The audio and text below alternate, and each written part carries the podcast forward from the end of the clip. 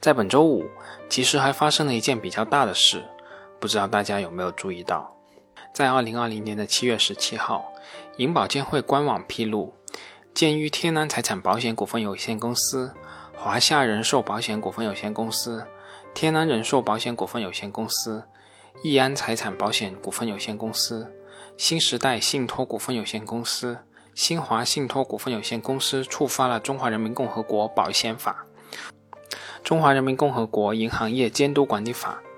和信托公司管理办法规定的接管条件，为了保护保险活动当事人、信托当事人合法权益，维护社会公共利益，银保监会决定于七月十七日起对上述六家机构实施接管，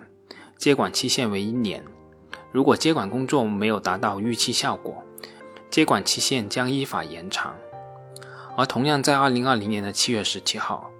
证监会披露。鉴于新时代证券股份有限公司、国盛证券有限责任公司、国盛期货有限责任公司隐隐瞒实际控制人或持股比例，公司治理失衡，为了保护投资者合法权益，维护证券市场秩序，根据《中华人民共和国证券法》第一百四十三条、《证券公司风险处置条例》第八条和第六十二条、《期货交易管理条例》第五十六条有关规定。证监会决定自二零二零年的七月十七号至二零二一年的七月十六日，对新时代证券、国盛证券、国盛期货依法实行接管。一天之内就有九家金融机构被监管机关接管了，这个在历史上是极为少见的。而这些被接管的公司中，虽然没有直接上市的公司，但均或多或少与一些上市公司存在关系，比如西水股份与天安财险。国盛金控与国盛证券、中天金融与华夏人寿等等。我们先来说说天安财险。天安财险成立于1995年，注册资本177.64亿元。西水股份及三家合伙企业金奥凯达、国亚创豪、恒景宇盛合计持有50.87%的股权。天安财险为西水股份的控股子公司。对于这样一家公司，其实我之前也算是初步了解过的，主要是我们的大 A 股里面也没几家保险公司，在几家巨头中间突然间加进来个西水股份，在当时确实引起了我的好奇和兴趣。在曾经的一段时间里，西水股份也被描述成前景一片美好，可惜这些都只是海市蜃楼而已。根据年报显示，天安财险2019年末总资产为611.39亿元。净资产为二百九十八点零三亿元，其中归属于母公司股东的净资产为一百六十点四八亿元。二零一九年度实现营业收入一百五十点九三亿元，净利润为负的二十一点八六亿元，其中归属于母公司的净利润为负的七点八四亿元。而在二零二零年的七月十七日晚间，西水股份公告称，近日该公司接到通知。子公司天安财险认购的六十点四亿元新时代信托计划产品逾期，截止目前，该投资资金逾期未收回，存在到期不能兑付的风险。公告称，逾期之后，天安财险积极努力与各方进行协商，为了防范和化解上述情况可能给公司带来的风险，该公司已经督促子公司天安财险与新时代信托及相关融资人积极沟通。采取坚决有力措施，确保投资款足额收回。也就是在这样一个背景之下，银保监会宣布，天安财险、新时代信托等六家公司触发了接管条件。天安财险踩雷的是新时代信托作为受托人发行的新时代信托蓝海信托计划，其中于2020年6月份到期的信托产品共有五笔，合计的投资资金约60.4亿元。六十多亿元的投资额占到天安财险二零一九年末总资产的比例约为百分之九点九七，净资产的比例约为百分之二十点四四，对天安财险的现金流压力不可谓不小，可以说的确到了生死存亡的时刻了。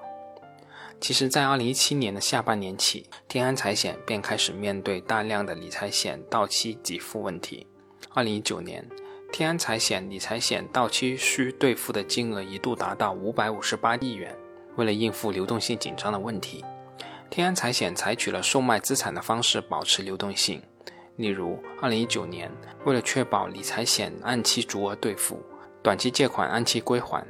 天安财险通过减持所持有的兴业银行股票的方式增加资金来源。随着天安财险需要支付的投资型保险业务满险金增多，天安财险保护储金及投资款从2019年末的18.77亿元，大幅减少至2020年一季度的1533万元。据天安财险偿付能力报告显示，天安财险2020年一季度净现金流为负的2.57亿元。可以这样说，天安财险是基本上是投资能力。我们之前也说到过，保险公司卖保险，其实那只是采购的环节。真正要实现效益，其实主要是靠投资。一家完全丧失投资能力的保险公司，还有存在的价值吗？下面我们再来说说华夏人寿。相比天安财险，其实华夏人寿被接管闹的动静就更大了。为什么这么说？我们看一下2019年原保险保费收入的排名就清楚了。这几家涉及被接管的保险公司的排名是这样的：财险公司排名，天安财险第九。E.M. 财险第五十二，人寿公司排名，华夏人寿排第四，天安人寿排第十二。而同样在二零二零年的七月十七日晚间，针对华夏人寿被银保监会实施接管的这一件事，上市公司中天金融发布公告称，鉴于公司购买华夏人寿百分之二十一至百分之二十五股份的重大资产重组事项尚在进程之中。公司将此次华夏人寿被接管的事项进行进一步的咨询、沟通，积极维护公司的合法权益。反观华夏人寿做大之路，几乎是所有资产驱动负债型险企的操作模式，以巨额的注册资本压住银保渠道，大量发售中短存续期的高现值价值产品，聚拢现金流，通过资本市场赚取超额收益。资本驱动负债类险企的通病就是缺少高内涵的价值产品，短期内趸脚的产品固然可以因投资利好而带来颇丰的收益，但难以形成持续的盈利模式。特别是遭遇疫情等这种突发事件之时，这些外强中干的保险企业就显得尤为脆弱了。从这个角度而言，我们选择金融企业，首先要做的真的不是要看最近一两年的业绩，那些数据虽然说不上毫无意义。但其实也距离这个词不远了。我们首先要关注的应该是这家企业的经营方式、经营理念、经营历史。某些大干快上的抢凳子思路，可能在某些行业还能走得通，但在金融行业上，在那些加了数十倍金融杠杆的企业上，那是绝对行不通的。其实，在此之前，我也看过一些争论，就是保险公司到底有没有护城河，是否有竞争壁垒。其实，从我个人的角度来看，其实保险公司还是有竞争壁垒的。虽然说金融业的商品就是钱，所以说非常难以在产品上形成特色和壁垒，但金融最核心的产品就是信用，信用的护城河还是很深的。不知道大家有没有考虑过要买一份重疾险，或者说长期寿险？